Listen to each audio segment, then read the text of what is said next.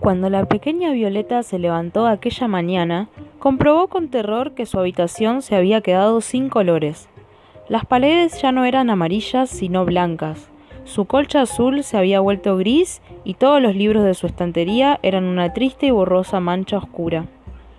¿Qué ha pasado en esta habitación?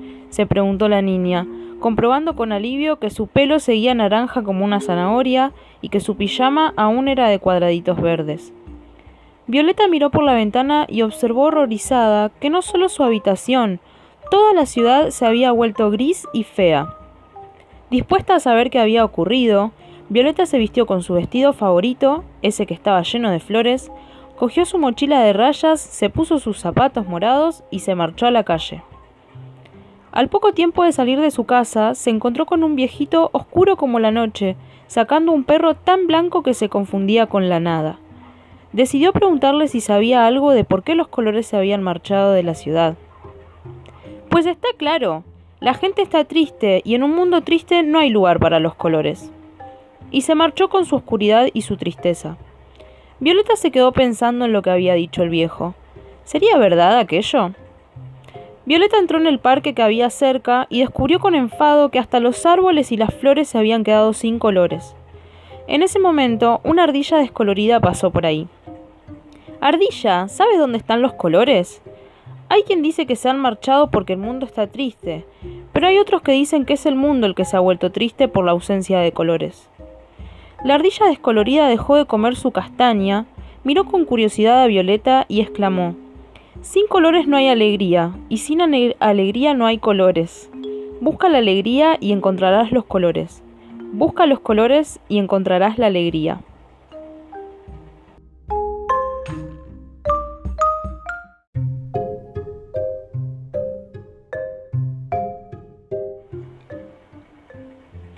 Violeta se quedó pensando durante un instante. ¿Qué cosa extraordinaria acababa de decir aquella inteligente ardilla descolorida? La niña, cada vez más decidida a recuperar la alegría y los colores, decidió visitar a su abuelo Filomeno. El abuelo Filomeno era un pintor aficionado y también la persona más alegre que Violeta había conocido jamás. Como ella, el abuelo Filomeno tenía el pelo de su barba tan naranja como una zanahoria y una sonrisa tan grande y rosada como una rodaja de sandía. Seguro que él sabía cómo arreglar aquel desastre. En casa del abuelo Filomeno, los colores no se habían marchado. ¿Cómo iban a marcharse de aquella casa llena de alegría? Violeta tuvo que explicarle todo lo que había ocurrido porque no se había enterado de nada. ¿Que se han marchado los colores? Pero eso es gravísimo, tenemos que hacer algo. Y después de comerse un montón de golosinas, Violeta y su abuelo salieron a la calle con su maleta de pinturas. Vamos a pintar la alegría con nuestros colores, le explicó el abuelo Filomeno. Pero eso, ¿cómo se hace? Muy fácil, Violeta. Piensa en algo que te haga feliz. Jugar a la pelota en un campo de girasoles. Perfecto. Violeta y el abuelo Filomeno pintaron sobre las paredes grises del colegio un precioso campo de girasoles.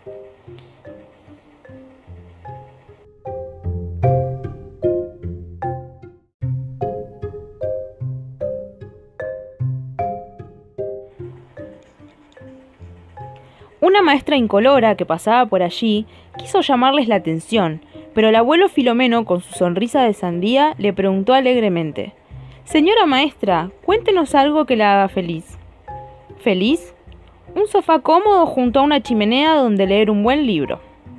Y fue así como Violeta, el abuelo Filomeno y la maestra incolora se pusieron a pintar una enorme chimenea con una gran biblioteca. Cuando estaban terminando, una mujer muy estirada y sin una pizca de color se acercó a ellos con cara de malas pulgas pero el abuelo Filomeno, con su sonrisa de sandía, le preguntó alegremente. Descolorida señora, díganos algo que la haga muy feliz. ¿Feliz en estos tiempos grises? Déjeme pensar. Una pastelería llena de pasteles de chocolate. Y fue así como Violeta, el abuelo Filomeno, la maestra y la mujer estirada sin una pizca de color comenzaron a pintar una colorida pastelería.